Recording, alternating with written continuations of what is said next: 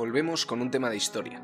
Hace mucho que no tratamos uno, hemos estado hablando principalmente pues, de temas más de actualidad y analizando pues, temas contemporáneos, pero aprovechando un aniversario que ocurrió en enero de este año, enero de 2024, pues hemos querido traer el tema de Lenin y de la Revolución Rusa. Es que, Nico, el 21 de enero de 2024 se cumplieron 100 años de la muerte de Lenin, que es, bueno, Vladimir Lenin es el, el padre de la Rusia comunista, el padre de la Unión Soviética, el artífice de uno de los eventos, yo creo más importantes de la historia universal, que ha sido la Revolución Rusa, ¿no? El, el, advenimiento de un Estado comunista, y no de cualquier Estado comunista, sino de la Unión Soviética, que luego fue la superpotencia que dominó eh, gran parte del siglo XX junto con Estados Unidos. Entonces, bueno, 100 años después de su muerte, vamos a hablar, si te parece, un poco de pues del tema en general de la Revolución Rusa y sobre todo del papel de Lenin después de la Revolución Rusa de 1917 en construir lo que fue la Rusia soviética, que luego mm, acabó derivando en una de las dictaduras más sangrientas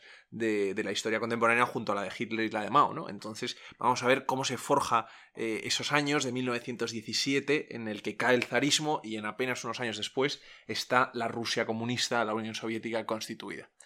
Pues antes de empezar y de hablar más de Lenin, yo creo que merece la pena ponernos un poco en contexto histórico y geográfico también, porque no podemos empezar directamente en 1917, ¿no? Que es con la, con, la, Revolución, Rusa. La Revolución Rusa de 1917, además, no es solo una. Es un proceso muy largo y los historiadores, que luego recomendaré un par de libros buenos, eh, los, los, historiadores hablamos de la Revolución Rusa, pero como la Revolución Francesa. No es una cosa que suceda un año y que cambien las cosas. Es un periodo largo que se va eh, dilatando en el tiempo y la Revolución Rusa, si le pusiéramos fechas, yo diría que es febrero de 1917 a enero de 1924. O sea, es ese, es ese periodo de siete años en el, que, en el que se pasa de un régimen zarista, que era el que había en Rusia, al régimen comunista. En Rusia sabemos que existía la monarquía absoluta de los zares, ¿no? de la dinastía Romanov, 300 años gobernando Rusia, un país inmenso, el imperio más vasto del mundo, con poblaciones muy diversas, con religiones muy diversas también, y todo controlado por una autocracia zarista en la que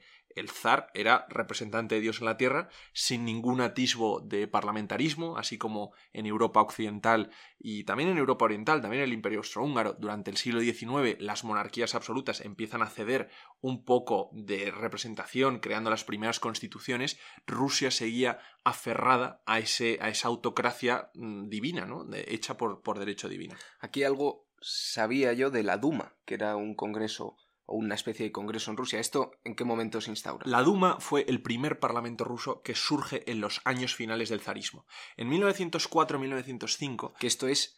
Yo voy interrumpiendo para hacer el contexto histórico. Es antes de la Primera Guerra Mundial, que empieza en 1914. Sí, en 1904 sucede un hecho fundamental en la historia que es la guerra ruso-japonesa. El imperio ruso, con el zar Nicolás II al frente, se enfrenta a el imperio del Japón, en una batalla naval por el dominio del Extremo Oriente y todo el mundo piensa que la gran Rusia aplastará a Japón. ¿Y qué es lo que resulta? Que Japón, el pequeño Japón, que acababa de salir del aislamiento pero que había llevado a cabo una modernización inmensa, derrota a Rusia en, una guerra que, es, una derrota humillante y sin paliativos.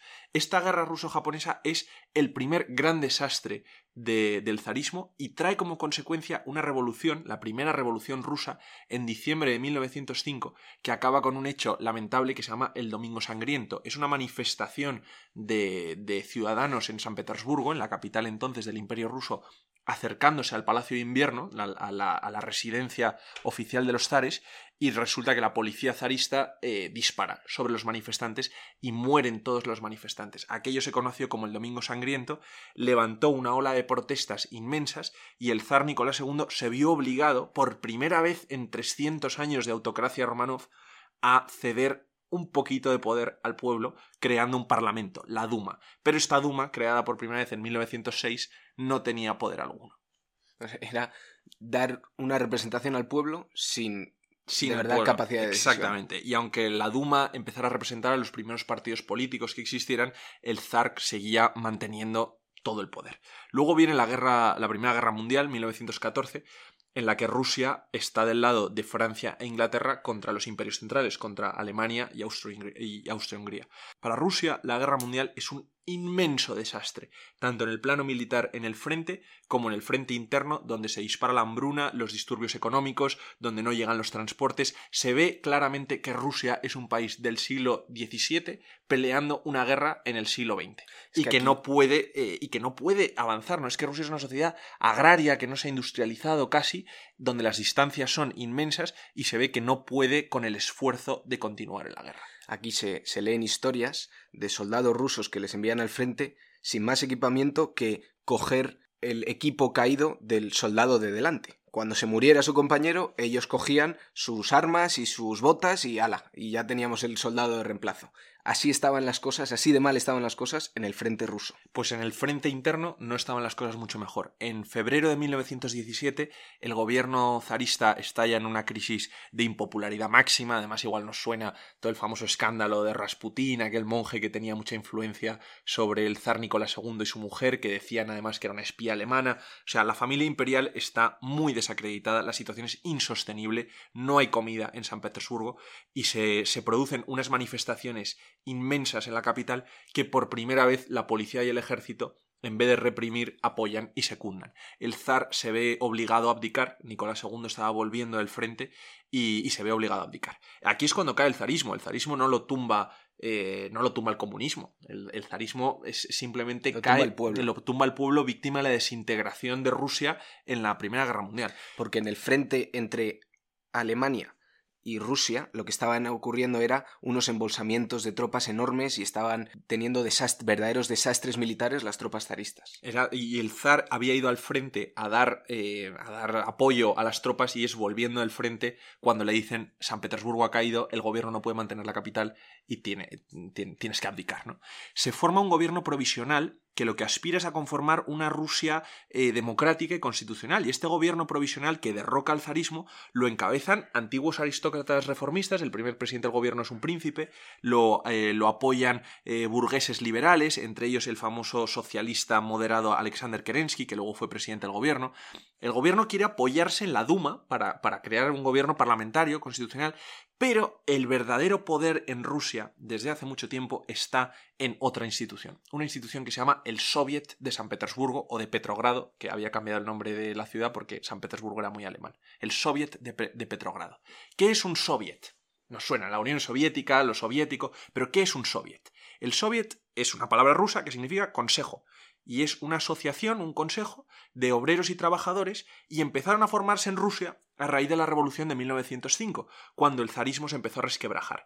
Había obreros y trabajadores, pero también militares, marinos, miembros de la policía, que al final estaban en los cuerpos adscritos al Estado, pero seguían pasando hambre, seguían pasando frío. Entonces se forman estas organizaciones de trabajadores, que son las que alimentan las huelgas, las protestas contra el gobierno, la reclamación de derechos laborales, un poco el avance social de un país que continuaba no en la servidumbre, porque la servidumbre la habían abolido hacía nada, pero casi en un estado medieval. Dentro de estos soviets aparecen varias facciones políticas y varios partidos políticos incipientes ilegales, perseguidos por la policía zarista, pero que, continúan eh, de forma clandestina. Todo esto surge después de 1905, pero antes de que caiga el zar. Sí, esto es, todo este, este caldo cultivo de los soviets se está creando durante los últimos años del zarismo para que una vez caído el zarismo ya han surgido con fuerza. Hay tres partidos dominando los soviets que nos interesa conocer. El primero es el Partido Social Revolucionario, que es el que digo que es el de Alexander Kerensky. Este es el, el más moderado y es el que formará parte del gobierno provisional una vez tumbado el zar Nicolás II. Y luego está, dos que igual no suenan más, el Partido Menchevique, que es de unos comunistas moderados, y luego el Partido Bolchevique, que es el de los comunistas más acérrimos, que liderará Vladimir Lenin. Y Aquí entra una palabra que hasta ahora no ha entrado en el relato, que es comunismo. Comunismo. ¿Cómo ha llegado el comunismo a Rusia? ¿Qué es? A lo mejor no nos da para meternos del todo, pero ¿de dónde vienen estas ideas comunistas? Aquí hay que diferenciar. El comunismo es una doctrina política proclamada por Karl Marx en, eh, en sus distintas obras, El Capital, el Manifiesto Comunista, alrededor de 1848 y años sucesivos mitad del siglo XIX. Hay una serie de interpretación de esas ideas políticas comunistas que lo que buscan es la dictadura del proletariado, la abolición del Estado burgués, todas estas cosas que más o menos nos suenan. Y no solo en Rusia. Y no solo en Rusia. Es más, el comunismo como teoría surge por Karl Marx en Alemania. eh, y se expande a distintas formas. ¿no? Eh, los mencheviques, los bolcheviques, lo que hacen es una interpretación del comunismo dentro de un partido comunista ruso que sin embargo acaba, es un partido que se acaba escindiendo entre estas dos variantes, ¿no? los mencheviques y los bolcheviques por la pelea sus cabezas principales. Y Marx aquí Marx ya lleva presencialmente no tiene nada no, que ver. No, no, no. Esto es como si decimos, eh, ¿cómo son, eh, em, yo qué sé, cualquier, cualquiera de los dos partidos que, que, nos pongas ahora en la cabeza, PP y PSOE, y cómo son los, los que originaron las teorías políticas del conservadurismo y el socialismo? Entendido. O sea, vale. uno es el ideólogo y lo otro son los que aplican esa ideología uh -huh. eh, dentro de un partido. Bueno, pues Lenin es el que en 1903 se lleva a gran parte de los miembros de este Partido Comunista Ruso para formar el Partido Bolchevique que es el de los mayoritarios, por así decirlo. Había, Lenin había fundado los bolcheviques di discrepando de la postura eh, original de ese partido, apostando por una dictadura del proletariado y una alianza de la clase obrera y el campesinado para derribar a la autocracia zarista, para dar derecho a autodeterminación a todos estos vastos pueblos que componían el imperio ruso, y al final, pues esas discrepancias son las que hace que él se lleve a los bolcheviques. Esto en 1903. Esto en 1903, durante el, el, el, fin del zarismo. Luego Lenin es condenado al exilio porque lo coge la policía secreta del zarismo, pasa mucho tiempo en el exilio, dominando eh, desde, desde, desde, la distancia, ¿no? Eh, de forma teledirigida, el, el bolcheviquismo en, en, Rusia y tal. Nos suena esto de este, dirigir desde fuera. Esto igual nos, nos suena, ¿no? El, caso es que volvemos al Soviet de San Petersburgo, que es el más importante. ¿Por qué es el Soviet más importante? Porque a través de él se controlaban los transportes y el ejército, porque los propios miembros de las compañías de transporte y del ejército eran miembros del Soviet. Y dentro de este Soviet de San Petersburgo, los bolcheviques de Lenin empiezan a controlar cada vez un mayor porcentaje. No solo en el Soviet de San Petersburgo, sino también en el Soviet de las distintas ciudades rusas, y por tanto empiezan a tener un control muy fáctico de Rusia, sin ser miembros del gobierno provisional. El gobierno provisional que ha derrocado al zarismo, de repente se ve que igual los transportes, el ejército, obedecen a una voluntad política que no es la del gobierno, sino la de los consejos de trabajadores, es decir, de los soviets que controlan los bolcheviques. Pero aquí lo más importante en la diferencia es que los bolcheviques se oponen a que Rusia continúe en la Primera Guerra Mundial, porque el gobierno provisional que había derrocado al zarismo, a pesar de estar enemistado con, con, los principios de la monarquía absoluta, se mantuvo en la Guerra Mundial y seguía peleando contra los alemanes. Y los únicos que defendían salirse de la Guerra Mundial eran los bolcheviques. Y esto entiendo que era muy popular entre los militares del frente, porque viendo las condiciones del frente, los propios soldados debían de estar deseando una paz. Sobre todo es muy popular dentro de las clases trabajadoras y de las ciudades donde no estaba llegando el combustible, donde no estaba llegando la comida, donde la guerra se sentía muy fuerte. Lenin llevaba, como digo, 16 años en el exilio y los alemanes contactan con él, alemanes enemigos de Rusia, para mandarlo a Rusia de vuelta en un tren que dicen que es la bala más certera que jamás disparó el imperio alemán en la Primera Guerra Mundial, porque mandó a Lenin de vuelta a Rusia sabiendo que Lenin podía poner en marcha una revolución que sacara a Rusia del conflicto y así Alemania le librara de un enemigo. Los alemanes, que en teoría son enemigos de las acérrimos, ideas comunistas acérrimos. enviaron ahí a un, un no, no, es un topo, es un infiltrado, ¿no? A un infiltrado en, en, el tren sellado. El tren sellado de Lenin, sí, sí, es muy famosa la historia del tren sellado, en la que Lenin regresó a Rusia después de 16 años para iniciar una revolución que a Alemania le venía muy bien que iniciara, porque retiraría a Rusia del conflicto. Y Lenin viene a Rusia en abril de 1917 con un lema que es el que le granjea un apoyo inmenso al partido bolchevique, pan, paz y tierra. Una cosa es tener un lema y unas ideas políticas, pero el poder estaba en manos de los que estaban en la Duma o del gobierno actual. De, del gobierno provisional y de los miembros del Soviet que todavía querían seguir haciendo la guerra mundial. Esa es la parte fundamental. Lenin consigue dar el golpe de Estado su revolución y proclamar el bolcheviquismo, derribar al, gobierno provisional, porque el gobierno provisional se empeña en seguir en la guerra. El 18 de junio de 1917, este gobierno provisional insistente en la guerra sufre un colapso. El frente ruso colapsa en junio de, de 1917. 60.000 hombres mueren en una ofensiva, 40.000 huyen, es el colapso de la línea, las tropas desmoralizadas huyen en desbandada y en San Petersburgo se producen días de violencia cuando los soldados y los marineros se lanzan a las calles a protestar contra contra gobierno y son apoyados por bolcheviques y obreros de las fábricas. El propio ejército va a la huelga, va a la revolución y los apoyan los obreros. O sea, hay una, una, eh, eh, una fusión de todas estas clases, ¿no? Y el gobierno provisional los dispersa a, a base de fuego. Entonces, como digo, el gran error del gobierno provisional es continuar, continuar en la guerra. A todo esto, en agosto de 1917 se produce el primer intento de golpe de Estado zarista para ver si consiguen devolver el zarismo. Lo produce el general Kornilov, que era el jefe de las Fuerzas Armadas. Porque el zar seguía vivo. El zar seguía vivo, el zar lo tenían recluido, Y pero tenía sus defensores y, tenía gente que y- quería que volviera. Exactamente, simplemente lo tenían puesto bajo arresto, de, arresto domiciliario, pero había gente que quería que volviera. Y este general Kornilov, y esto sí que nos va a sonar, se da la vuelta del frente, abandona el frente y marcha con sus tropas hacia San Petersburgo a tratar de dar el golpe de Estado. Joder, esto de que la historia se repite, de verdad que cada vez lo veo más Es claro. que esto ha sido como lo del grupo Wagner, ¿no te Sí, acuerdas? Sí, sí, sí. Y sí. fíjate, y en este, en este intento de asalto a San Petersburgo por parte del general Kornilov, el gobierno provisional está paralizado y los que defienden la ciudad son los bolcheviques.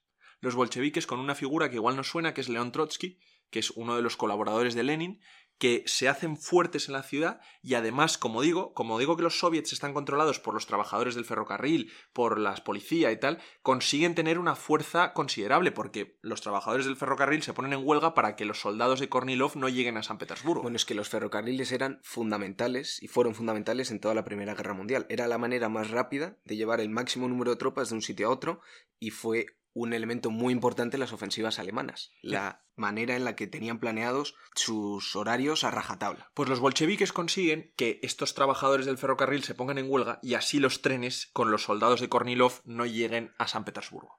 Y se forma la famosa Guardia Roja, que es una milicia del partido bolchevique para defender la ciudad de los, de los, eh, de los asaltantes. Y este, eh, este golpe de estado de Kornilov, que fracasa, logra presentar a los bolcheviques como los únicos defensores de la revolución frente a un gobierno provisional tibio que se ha quedado paralizado ante la ofensiva de su propio comandante de Fuerzas Armadas. Y entonces, en este caldo de cultivo, los bolcheviques aprovechan para acusar a los socialistas moderados tipo Alexander Kerensky de en realidad ser colaboradores de- Del zarismo. del zarismo. ¿no? Y poco a poco se van haciendo con este discurso con el control mayoritario de los soviets, orillando a los otros partidos que podía haber dentro de esos soviets. Y aquí tenemos que pensar que quien controla el soviet está controlando los poderes fácticos de la ciudad. Toda la industria, las comunicaciones. Exacto. Mm. Entonces, en octubre de 1917, es decir, simplemente ocho meses después de derrocado el zarismo eh, eh, inaugurado el gobierno provisional, Lenin cree llegado el momento de tomar el poder. Y aquí es donde pronuncia su famosa frase cuando le dicen, pero todavía no tenemos suficiente apoyo de la gente, puede salir mal, y dice la famosa frase de, la historia no nos perdonaría si aguardamos a tener un respaldo mayoritario del pueblo. Ninguna revolución espera tenerlo, hay que tomarlo por las armas esta gran frase famosa de Lenin.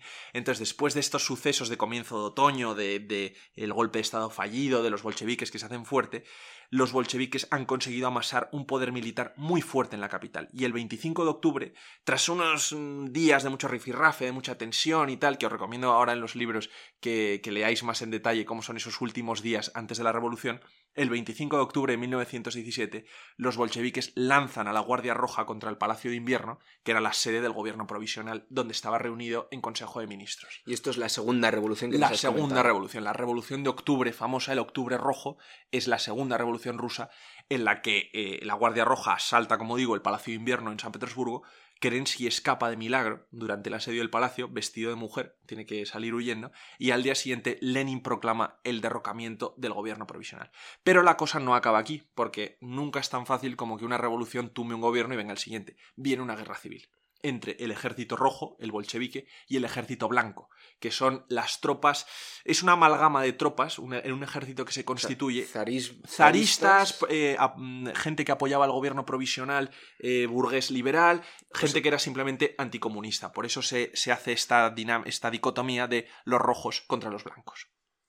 El evento de la Guerra Civil Rusa de 1917 a 1921 es devastador. Dos millones de soldados muertos, nueve millones de civiles muertos. Y esto, esta guerra civil, se alarga más que la propia guerra mundial. La guerra mundial acaba en noviembre del 18. Y Rusia se retira antes. En cuanto Lenin se hace con el poder en octubre de 1917, manda a León Trotsky a negociar con los alemanes la retirada de Rusia de la guerra mundial. Y en enero de 1918 se produce el Tratado de Brest-Litovsk, por el cual Alemania y Rusia eh, hacen la paz y eh, Alemania se queda con grandes trozos de lo que había sido el imperio ruso en la Europa oriental. Entonces, esa Rusia comunista ya salida de la guerra, lo que se va a enfrentar es a esta guerra civil interna. Y estos nueve millones de, de civiles muertos por la hambruna, esto es lo impresionante.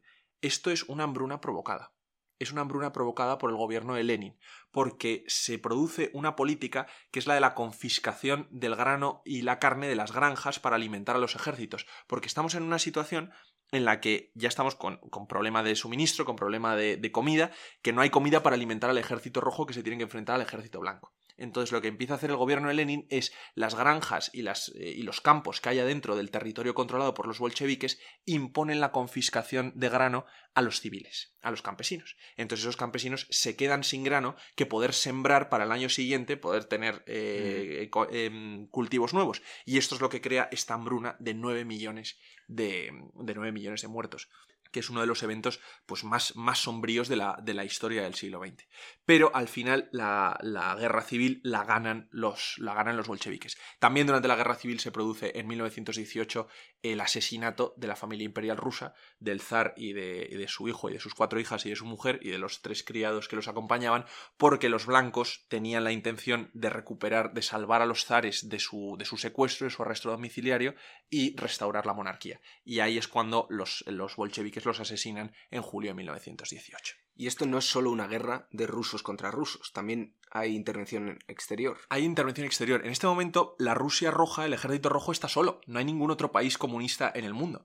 Pero, sin embargo, los blancos sí están apoyados por Inglaterra, Francia y Estados Unidos. Lo que pasa es que Inglaterra, Francia y Estados Unidos acaban de salir de la Primera Guerra Mundial y tampoco están para dispendiar muchos recursos, ¿no? Entonces, al final, es muy difícil ese apoyo exterior a los ejércitos blancos y acaban colapsando. La guerra consolida a los bolcheviques como el único partido de Rusia. Y terminada la guerra, en 1921, en 1922, ya se consolida lo que se denominará Unión de Repúblicas Socialistas Soviéticas, con una constitución, con un gobierno eh, comunista, de partido único, en el que el bolcheviquismo es la única fuerza y donde empieza pues todo este reinado de terror contra los que se habían opuesto a los bolcheviques en los años 1917-1922. ¿Y dónde acaba Lenin en todo esto? Estamos en el 22. En el 22. y por un poco de spoiler, sabemos que muere en el 24. En el 24. Entre el 22 y el 24, Lenin está en una silla de ruedas.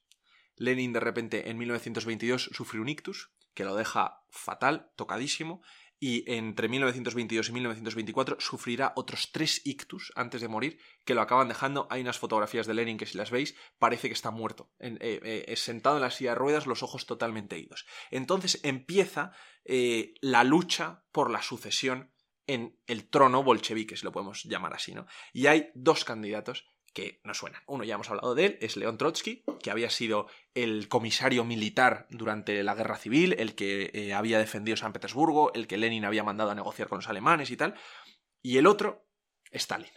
Este Stalin, también suena. Este también nos suena. Stalin había ayudado a Lenin también cuando había estado en el exilio, cuando luego había tenido que exiliarse también brevemente en 1917 por peligro, y Stalin había sido el secretario general del Partido Comunista.